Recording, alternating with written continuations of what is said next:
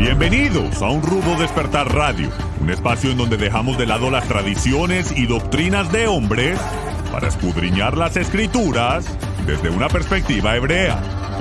Viva una experiencia que desafiará su paradigma religioso y experimente por usted mismo un rudo despertar. Shalom estudiosos de la Torá y bienvenidos una vez más a su programa de Un Rudo Despertar Radio. Con ustedes su servidor Harold Calvo. Me acompaña el día de hoy nuestro hermano Etzpi Ben Daniel y nuestro hermano Miguel Forero. El día de hoy, hermanos, vamos a estar tratando un tema bastante interesante, muy bonito eh, en, mi, criterio.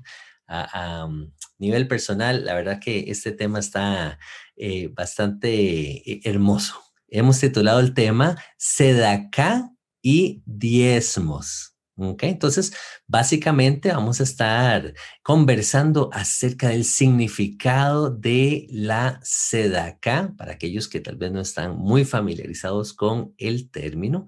También vamos a estar viendo es la sedaca y los diezmos o incluso las ofrendas lo mismo, estamos hablando de, del, del, mismo tema, cuál es la diferencia, cuál es el contexto de estos elementos. Aparece la sedacá en la Biblia como tal, en las escrituras?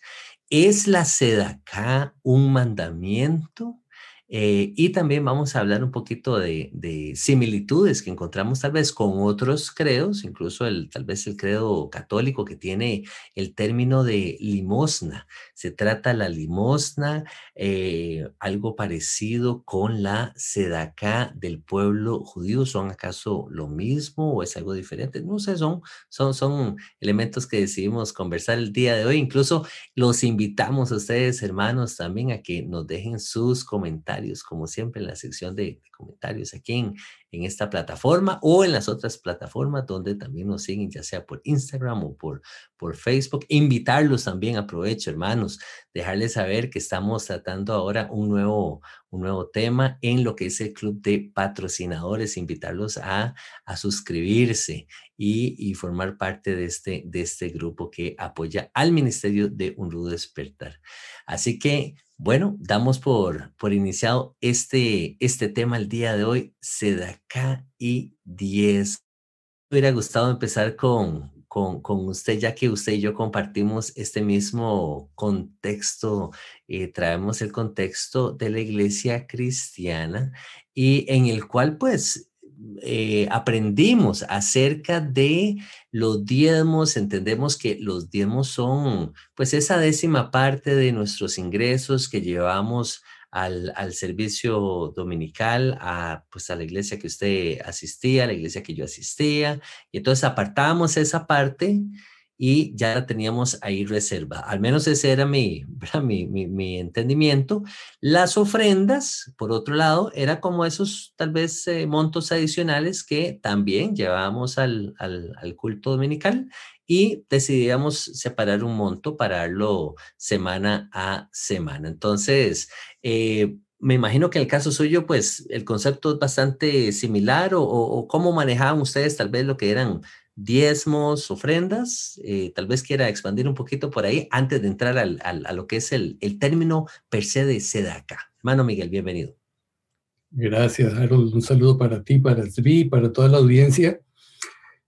Y sí, este tema siempre levanta ampollas, ¿no? Cada vez que vamos a hablar de dinero, eh, la gente se molesta a veces porque dice, uy, pero ya van a comenzar a sacarnos el dinero y la plata y se convirtió eso en un negocio lamentablemente en nuestra cultura eh, latina eh, hemos, no hemos sido educados adecuadamente para dar, para compartir.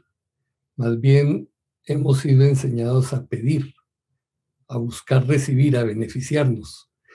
Y cuando lo máximo que habíamos aprendido era pues, cuando íbamos a la misa por ahí dar una limona que eran unas moneditas que sobraban y y, simplemente al, pasar la persona recogiéndola se tiraban allí y uno ya quedaba con la conciencia tranquila de eso, de que había dado la limosna.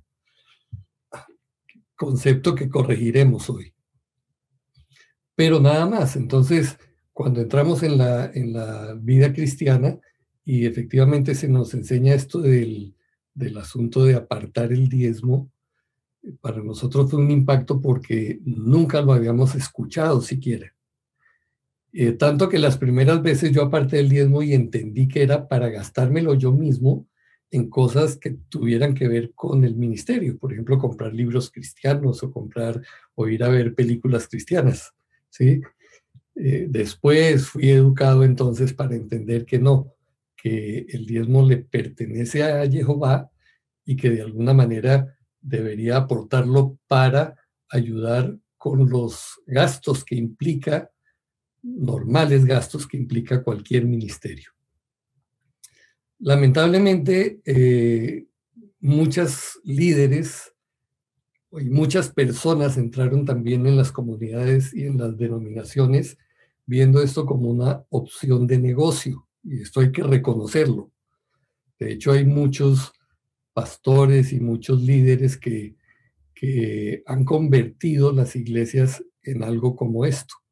Y entonces simplemente eh, reciben los dineros para usufructuarlos ellos en su vida personal, para sus familias, y del ministerio poco, de los pobres poco, de, de, de usar el dinero como debiera ser usado, poco y nada.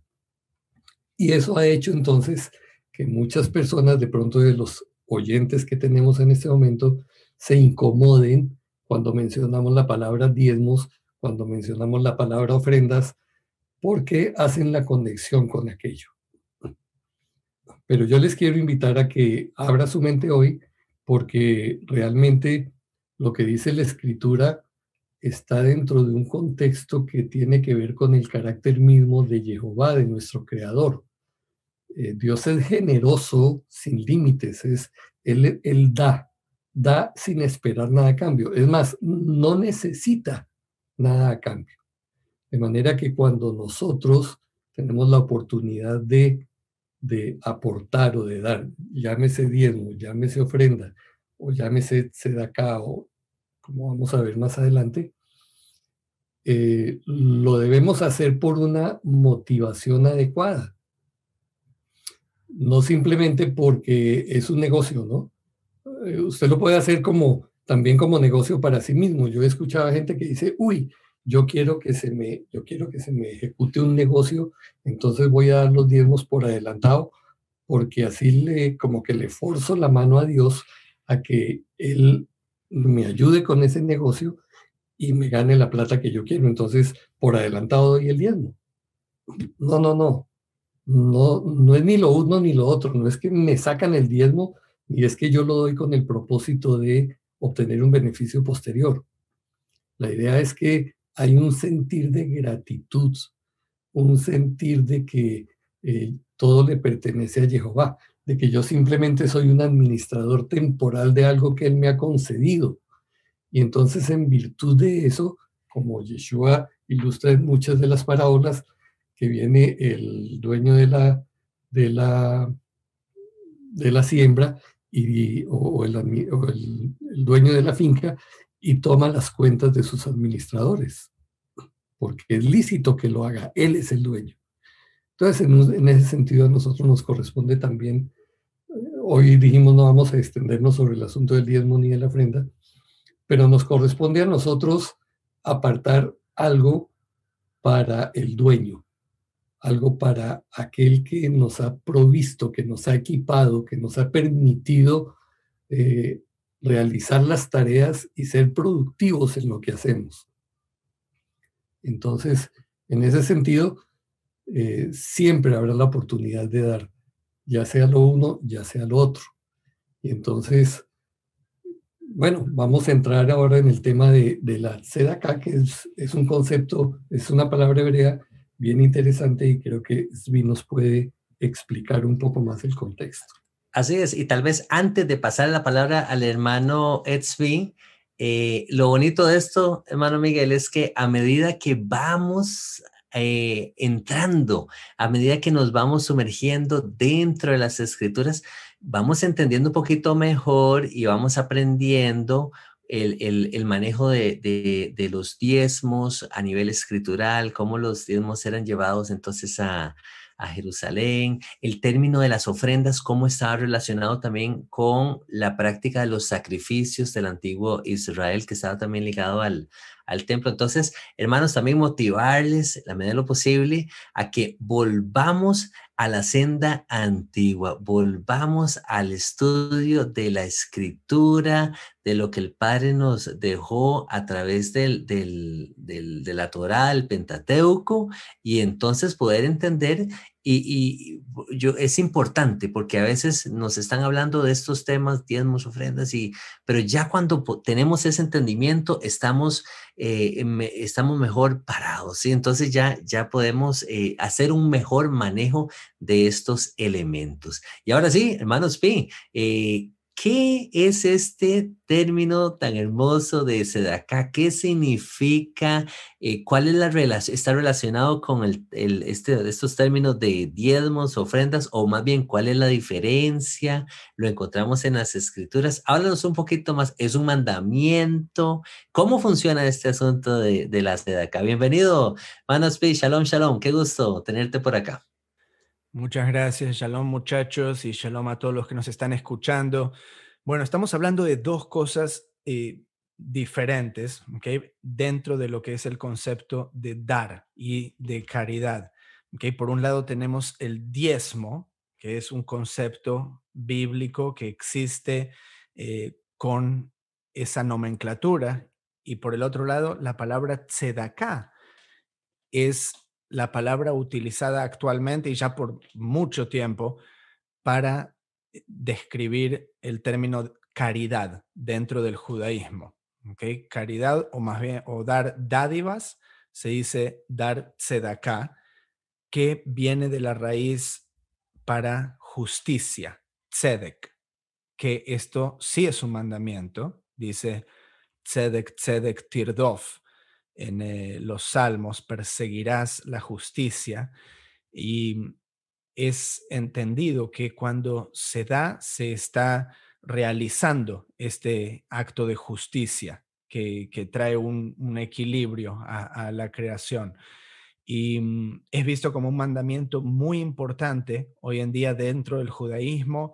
Dice que hasta, eh, mm, bueno, cosas que mm, no sé de dónde surgen, pero como que eh, es eh, como perdona pecados o te libera.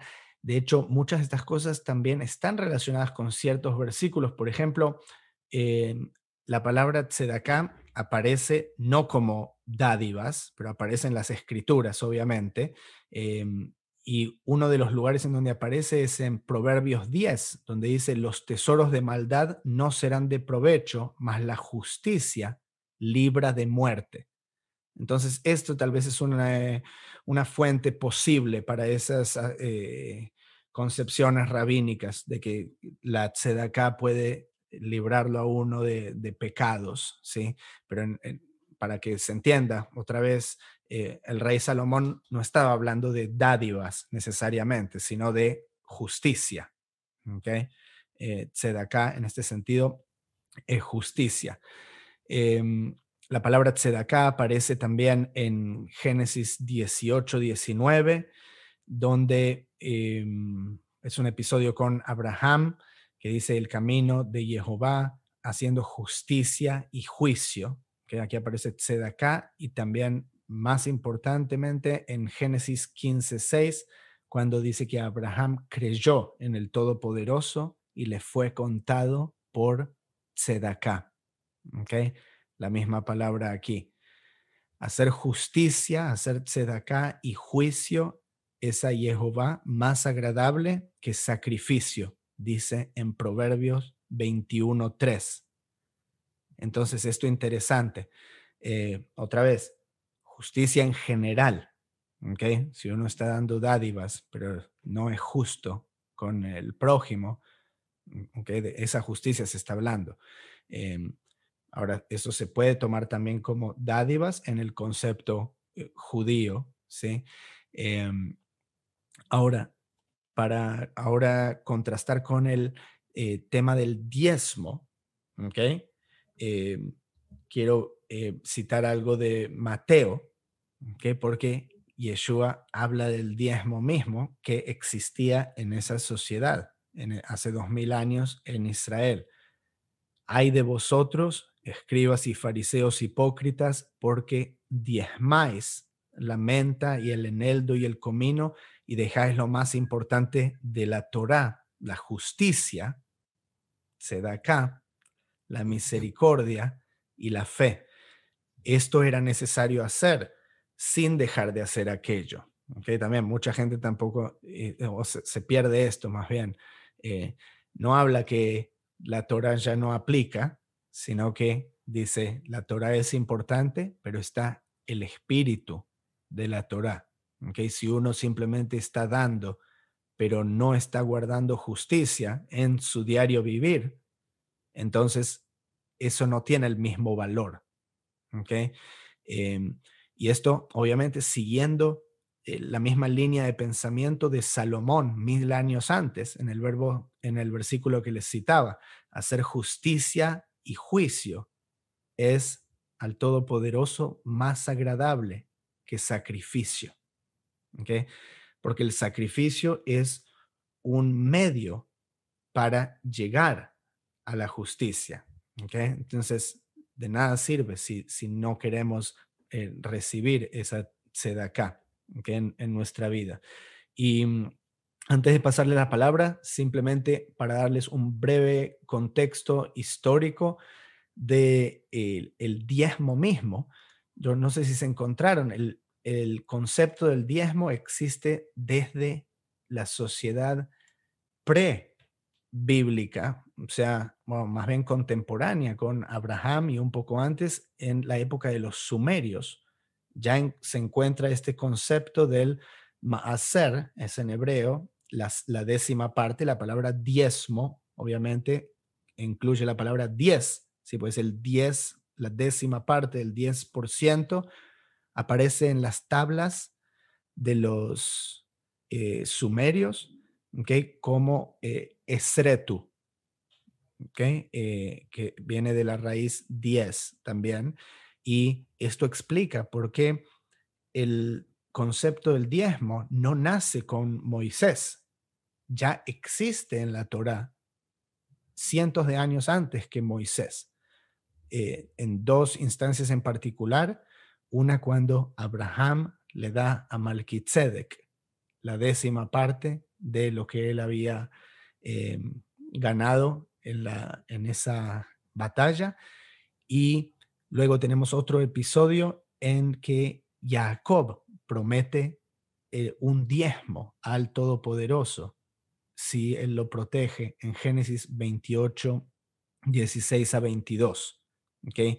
Entonces, esto ya existía en la cultura. Estamos hablando de hace más de 4.000 años y Luego con Moisés, luego podemos entrar más en detalles en lo que aparece en la Torá, pero ahí es donde es codificado y luego instituido en el Israel antiguo. Sabes que sí. Mano Miguel, adelante. Eh, estaba recordando que eh, en algunos de los libros considerados apócrifos, que a propósito están dentro de la versión de la iglesia, de la, Biblia católica, este libro de Tobías. Y en ese en particular se habla mucho de la justicia que proviene de dar limosna, usa ese término. Y de paso esa fue una razón, una de las razones por la que lo descalifican, ¿no? Dice, pero ¿cómo se puede alcanzar justicia por medio de dar limosna? O sea, interpretando mal el asunto. Pero si uno lo mira en la práctica, no es justo darle a quien está en necesidad cuando yo tengo la manera de hacerlo, o aún aunque no la tenga, y signifique esto tenerme que estrechar y limitar, no dar de lo que me sobra, sino de lo que aún necesito, pero quiero compartir eso con alguien que está en una extrema necesidad, no es justo. O sea, aún en ese sentido práctico me parece que que lo que tú estás compartiendo es muy importante. Se trata de tomar conciencia de que la vida no es simplemente para nosotros, de que la gente no existe para suplir nuestras necesidades, sino que Dios nos ha puesto en un entorno tal que en el cual hay necesidades y que muchas veces esas situaciones que nos rodean nos dan la oportunidad de desarrollar un carácter generoso, de estrecharnos un poco para compartir, para dar. Y en la medida que damos, crecemos y somos más grandes, de la misma manera que nuestro Padre. Qué hermoso, de verdad, cómo, cómo, cómo vamos aprendiendo cositas nuevas, porque a medida que los voy escuchando, voy reflexionando. Dentro de las notitas que tengo por acá, tal vez eh, sumando al, al, aporte que nos hacía el hermano Edsby, bueno, son varias cosas. Tengo el, el, famoso Salmo 82.3, se lo leo rápidamente. Dice, defended al débil y al huérfano, haced justicia al afligido y al menesteroso. Entonces, eh, entiendo que dentro de la cultura judía, la sedacá no necesariamente esté relacionada con dar un monto como tal, sino que es aportar, como decía el hermano esa justicia, traer esa ayuda incluso social.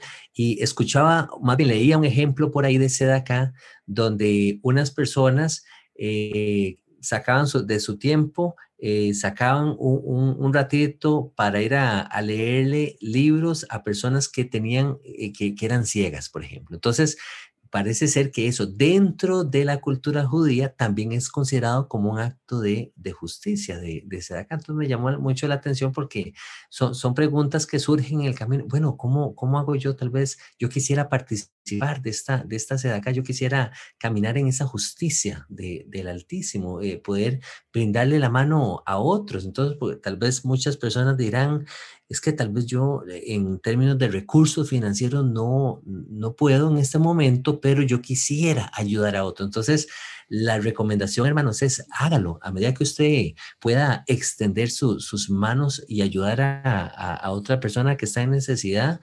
Hágalo sin, sin ningún problema. Me, gustó muchísimo eso. Y otro detallito, ya le pasó a la hermana la, la, la palabra al hermano Miguel, era que también el, eh, en, dentro del pensamiento judío, pues el deseo o, el idealismo que existe es, y aquí pues me corrige el hermano Tzvi, eh, que la idea es que todos en algún momento no vayamos a sufrir de pobreza, así que haya una equidad a, nivel mundial y que todos pudiéramos tener eh, acceso a, por lo menos a las necesidades básicas, pero eh, la Torah es, es, es, como realista en ese aspecto, ¿verdad? Y, nos dice que se nos menciona, y por allá Yeshua también hace mención de esto, que los pobres siempre iban a estar en medio de vosotros, se nos dice, se nos dice por ahí. Entonces, evidentemente, algunos han sido más favorecidos que otros, y aquí es donde entra ese, e, ese concepto hermoso de la seda acá, donde aquellas personas que han tenido pues mayores y mejores oportunidades en la vida puedan entonces traer esa justicia y, de alguna manera eh, traer un balance, ¿sí? Traer un, un, eh, eh, un balance en la palabra, eh, de manera que, podamos ir caminando y, ir ayudándonos entre todos. Hermano Miguel, por favor, adelante. Sí, en Deuteronomio, pues directamente en la Torah, uno de los primeros actos de obediencia que Jehová pide a su pueblo es recoger, o sea, cosechar y poner aparte las primicias de nuestra cosecha o del fruto del trabajo, ya sea eh, aumento de salario, salario, primeras ganancias de negocio, etcétera, como una porción sagrada y darlo tanto a los que sirven a Jehová como a los pobres, ya sean estos extranjeros, viudos o huérfanos. Mire cómo dice Deuteronomio 26:13. Dirás en presencia de Jehová tu Dios, he apartado de mi casa lo consagrado y también lo he dado al levita, al extranjero, al huérfano y a la viuda, conforme a todo tu mandamiento que me ordenaste. No he transgredido tus mandamientos ni los he olvidado. Entonces, sí hay mandamientos explícitos en la Torah para dar, para dar con generosidad. Y en particular el Señor hace mucho énfasis en tanto en el extranjero como en el huérfano y la viuda, personas que son muy vulnerables y que cuando están en necesidad quedan totalmente a merced del, del, del destino, pues. Entonces, nosotros como hijos de Jehová tenemos esa responsabilidad con ellos. ¿Sí? Sí, bueno, metiéndose ya entonces en lo que es la Torá. ¿Usted en qué capítulo estaba, Miguel? ¿Deuteronomio qué? Deuteronomio 26. Ok, Deuteronomio 26, sí, lo tengo también por aquí. Eh, la primera vez que aparece es en Levítico 19, versículo 9. Cuando ciegues la mies de tu tierra, no cegarás hasta el último rincón de ella, ni espigarás tu tierra cegada, y no buscarás tu vin, no rebuscarás tu viña, ni recogerás el fruto caído de tu viña. Para el pobre y para el extranjero lo dejarás. Yo, Jehová vuestro Dios. Este es, bueno, entendido, o sea, no, no necesariamente aparece la palabra diezmo aquí, pero luego en Deuteronomio 14, unos capítulos antes, eh, de lo que citaba antes, indefectiblemente diezmarás, ahí sí, todo el producto del grano que rindiere tu campo, tu campo cada año. Pero atención, y comerás delante de Jehová, Jehová, tu Dios en el lugar que él escogiere para poner allí su nombre, el diezmo de tu grano, de tu vino y de tu aceite, y las primicias de tus manadas y tus granos, para que aprendas a temer a Jehová tu Dios todos los días. que Entonces los llevaban al lugar del templo y está hablando específicamente de granos aquí. Luego en Deuteronomio 15, cuando haya en medio de ti menesteroso de alguno de tus hermanos, en alguna de tus ciudades, en la tierra que Jehová tu Dios te da, no endurecerás tu corazón. Ok, atención, esta em, no necesariamente el diezmo, pero seleccioné este versículo, por, esto sería en el terreno de Tzedaká, ¿sí? No está hablando necesariamente de la palabra diezmo, ah, sino acerca de nuestra actitud con el pobre, ¿ok? No endurecerás tu corazón, ni cerrarás tu mano contra tu hermano pobre, sino abrirás a él tu mano liberalmente y en efecto le prestarás lo que necesite. Y luego tenía eh, acerca del diezmo, el pasaje que citaba Miguel de Deuteronomio 26, eh, este interesantemente dice, cuando acabes de diezmar todo el diezmo de tus frutos, en el año tercero, el año del diezmo. Esto es algo que a muchos se les pierde. O sea, si nos apegamos estrictamente a la doctrina bíblica, yo no estoy diciendo que, o sea, el que puede dar 20%, que dé 20%. El que hay personas multimillonarias que dicen dan el 90% y, y se quedan el 10%. Eh, está bien, perfecto, lo, celebro. Pero em, apegándonos a lo que dice la escritura, está hablando de los frutos del campo en el año tercero, el año del diezmo. Darlas a quien hay cuatro categorías de em, personas necesitadas o que se pueden beneficiar. Uno, el levita. ¿Por qué? Porque no tenía tierra. El levita no podía cosechar, él no tiene su propia tierra, no le pertenece. Eh, el extranjero, cuando llega, tampoco tiene tierra. Entonces, eh, la propiedad era algo que representaba eh, poder ser más pudiente, ¿sí? en recursos el huérfano, que no, no, no, no puede estar en la tierra de su padre, que no, no tampoco va a tener acceso, y la viuda también es una categoría em, que se ve necesitada. ¿okay? Entonces, em, no me parece mal eh, contribuir con otras causas ¿okay? a medida que somos dirigidos, pero existía también un sistema específico que era obligatorio en el Israel antiguo, apegándose a estas condiciones. ¿sí? Eh, entonces, eh, hablando de diezmo, eh, bueno, estaba relacionado con el templo también, ¿okay? llevar allí los frutos y, y también tener tierra en la tierra de Israel. Entonces, es por eso que muchos rabinos entendieron que en el exilio no podrían observar estas condiciones de diezmo. Y así es como se va eh, transformando en el concepto más amplio de tzedakah, ¿sí? que toma de ese origen bíblico del 10%, que como un principio, pero lo aplica en un sentido más amplio porque no se puede ahora llevar a un templo, no se puede eh, dar a un levita necesariamente, eh, pero sí siempre se puede encontrar eh, viudas y huérfanos y extranjeros, me imagino. Excelente. Eh, quisiera compartir otro pasaje donde encontramos este, vamos a ver, este ejemplo de la justicia, aplicando justicia para redención de pecados que nos mencionaba el hermano Tzvi, muy, muy interesante. Y quiero llevarlos rápidamente al libro de Daniel, capítulo 4, justo donde Nabucodonosor tuvo aquel sueño espantoso, ¿sí? Y entonces, eh, en el sueño, él, de acuerdo a la interpretación de, de Daniel, se nos dice en el pasaje 25 la interpretación del sueño. Y Daniel le dice, te echarán de entre los hombres y con las bestias del campo será tu morada. Y entonces ya sabemos el resto de la historia, ¿sí? Como Nabucodonosor entonces se iba a volver como, como, como un tipo, tipo animal, ¿verdad?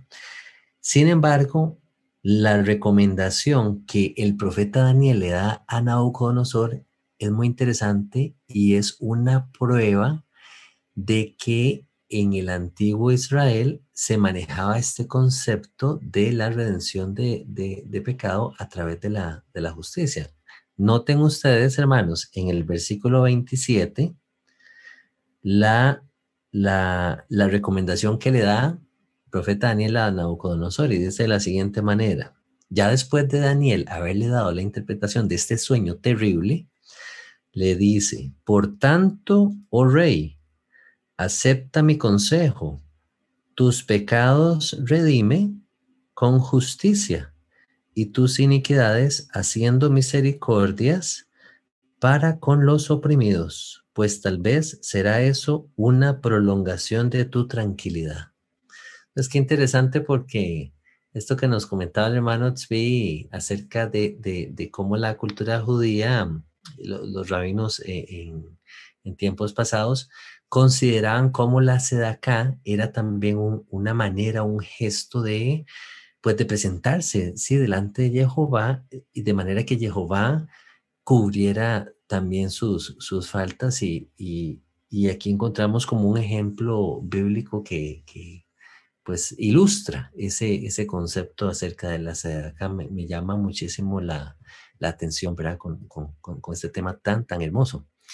Luego, eh, tal vez retomando con el tema de, del diezmo, otra observación muy bonita que me llamó mucho la atención es que la escritura nos dice que a Jehová no, no lo debemos de probar, sino vamos a probar a Jehová. Él nos puede probar a nosotros, Él puede probar nuestro corazón, por supuesto que sí.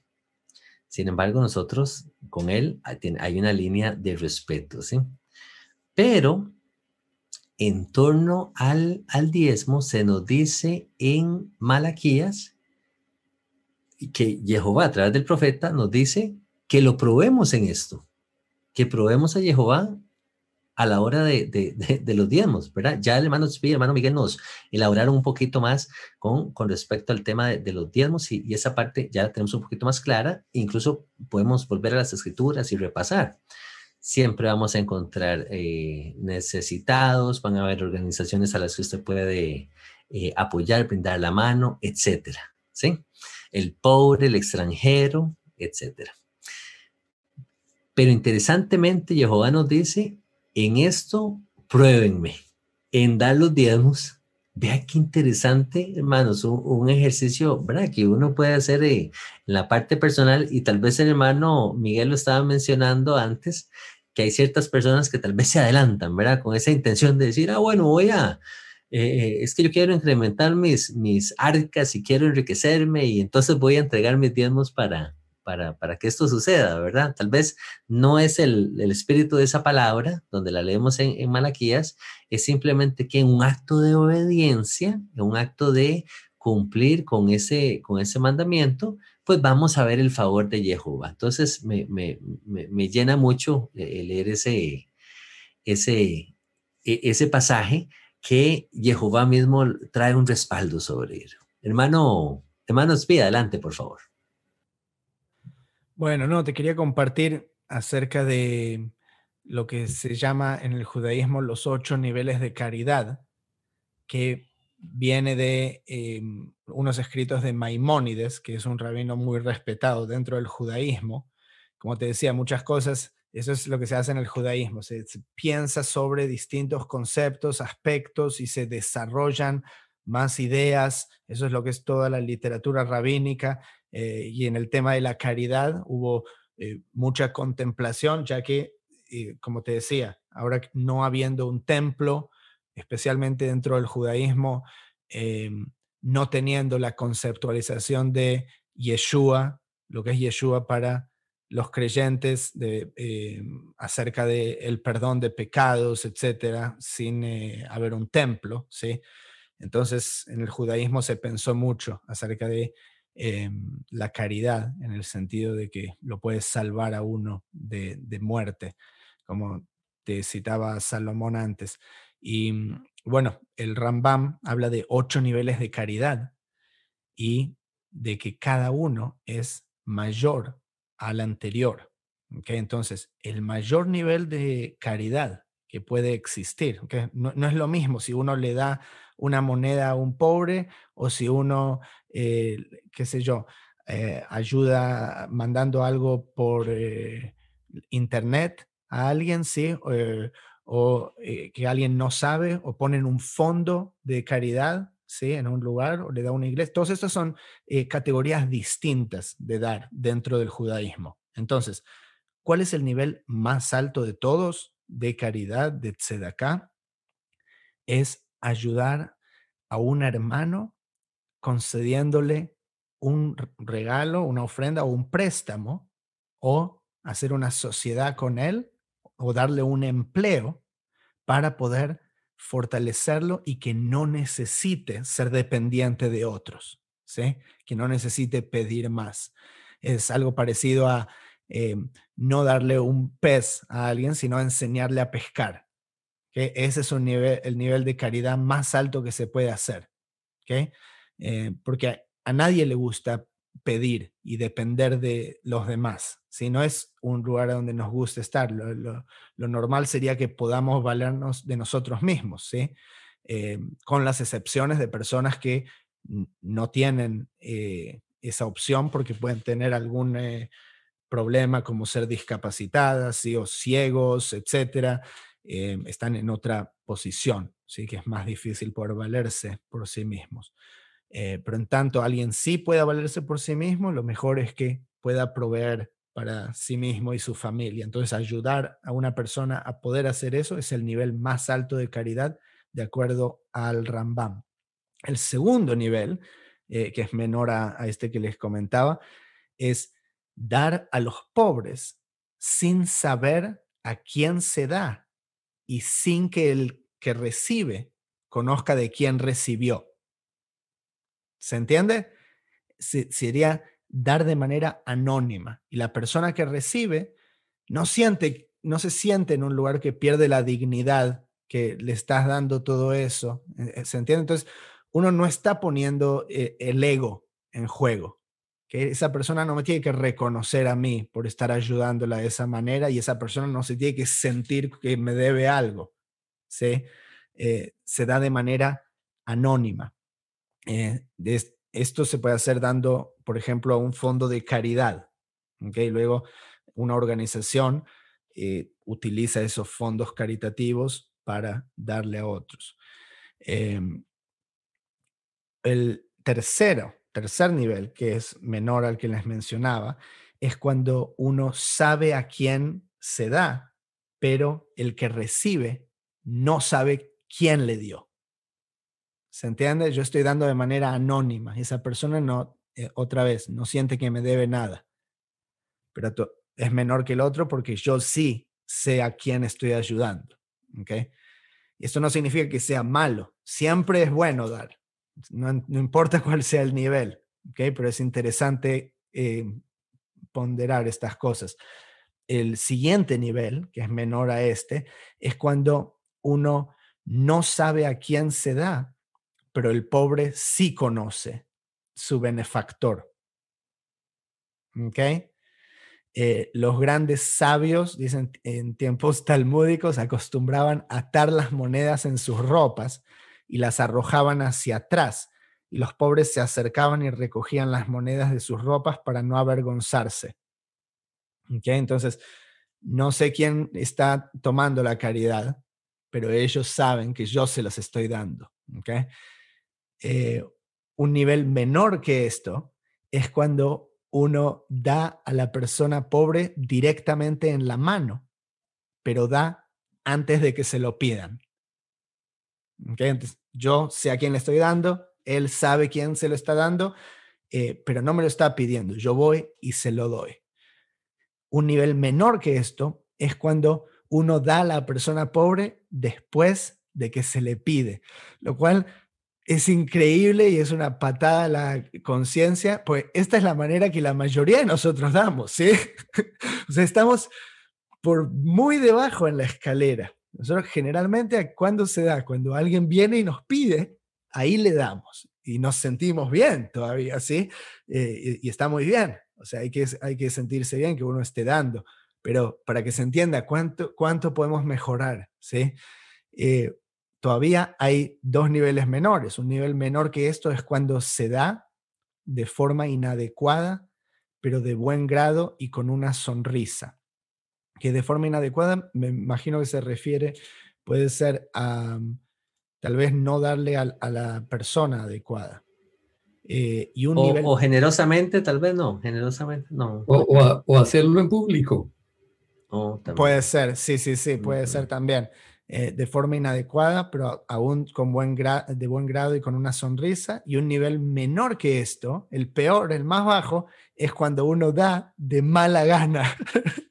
pero todavía se da acá, todavía es caridad, pues estás dando, ¿sí? Pero estás dando de mala gana. ¿Okay? Eh, y tengo una historia para compartirles después de esto, pero quiero que comenten acerca de esto. ¿Qué les parece? ¿Tienen algo para comentar?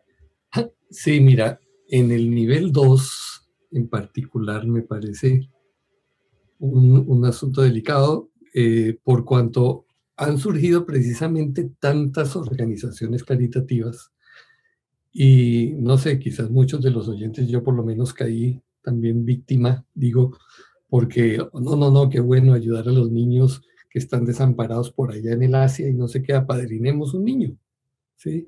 y entramos en esa organización y comenzamos a dar dinero. Y después de unos escándalos que hubo a nivel mundial y todo eso, sale que esta organización, de esos dineros que cada uno dábamos, era una ínfima parte lo que llegaba al niño, porque el resto era para pagar los salarios de los ejecutivos de la organización que estaba levantando el dinero, la infraestructura de la organización, eh, los emails y las cartas y las fotos que nos mandaban. Entonces, tenemos que tener mucho cuidado y ser sabios investigando en ese nivel que yo no quiero que sepa, no quiero saber quién es el que recibe ni, ni que sepan quién es el que da. Investigar muy bien que sea una organización realmente seria para poder confiar en que el dinero va a ser utilizado de la manera correcta. Pero me parece, sí, me parece eh, muy descriptivo y muy claro todo eso que tú compartiste, es muy preciso y, creo que nos encontramos lamentablemente la mayoría en esos niveles de abajo. Totalmente de acuerdo con el hermano Miguel. Yo creo que todos, eh, eh, sabias estas palabras de, de Maimónidas, ¿verdad? En el sentido de que todos caemos en alguna categoría eh, de alguna otra manera, ¿verdad? Entonces, yo creo que es un, es un llamado a la conciencia eh, escuchar estas palabras, hermanos, porque nos hace reflexionar y, pensar de que realmente podemos mejorar, ¿verdad? Siempre podemos eh, llegar a ser mejores personas y, si estamos en el nivel, los niveles de abajo, pues procurar ir entonces buscando niveles más altos, ¿verdad? Siempre ah, me gustó eso. Antes de que nos busquen, eh, porque alguien tiene ayuda, salir uno y ver a quién puedo ayudar, ¿verdad? Entonces, de esta manera, eh, este, ir, ir subiendo en, el escalón, ¿verdad? Eh, hermano, hermano Miguel, por favor. Sí, es respecto a la, la época que estamos viviendo, porque mucho se habla de que va a haber hambruna, que va a haber escasez, que va a haber dificultades económicas, caos, crisis, eh, en fin. Y la tendencia cuando hay todos estos ambientes es acaparar, es no dar, es evitar eh, compartir con otros porque me va a hacer falta. Entonces, no, no, no, pues cada uno que se, que se defienda como pueda. Pero sabe que estas son las oportunidades en las que somos puestos a prueba. Precisamente en el libro de Eclesiastés 11.1 dice, echa tu pan sobre las aguas, porque después de muchos días lo hallarás. Entonces, ¿qué significa esto? De que, mire, tenemos que, que desprendernos de muchas cosas para beneficiar a otros de manera que no sabemos si eso nos dará la vuelta y un día seremos nosotros los que estamos en esa situación y alguien, Dios pondrá en su corazón el extender la mano a nosotros. Dice eh, la primera carta de Juan 3:17, el que tiene bienes de este mundo y ve a su hermano en necesidad y cierra su corazón, ¿cómo podrá evitar el amor de Jehová en él? Y un último proverbio, el que da al pobre presta a Jehová y él se lo devolverá. Entonces, mire, eh, estas, estas situaciones actuales son oportunidades. Aunque, ok, que usted no puede dar mucho, no se avergüence si, si es poquito lo que puede dar, porque a veces he escuchado también argumentos de la gente que dice, no, pero es que yo no puedo dar sino muy poquito, entonces no vale la pena delante de Jehová no es el, el, monto, no es la cantidad, es, es la disposición que usted tiene para dar lo que puede dar. Y lo que puede dar, ojalá más allá de sus fuerzas. Mm, qué hermoso eso, sí. Ya para, tal vez para ir finalizando y pasarle la palabra al hermano Etzvin, nos cuente, nos comparte una, historia, una anécdota. Eh, leía también que dentro de la cultura eh, judía, e, en, torno a la acá se, se comparte la, idea, el pensamiento de que incluso el pobre está en esta posición de también extender la mano a otro, ¿verdad? Así como lo decía el hermano Miguel, todos a su, a su medida. Entonces, eh, incluso el, el, hasta, el, hasta el que está en necesidad, el que tiene, que está viviendo pobreza, pues también puede ayudar a otra persona y así pues nos ayudamos entre todos. Eh, hermano Etzvi, adelante. Es interesante que Yeshua dijo, siempre tendréis a los pobres. Okay. Em, sí, es algo que siempre existirá.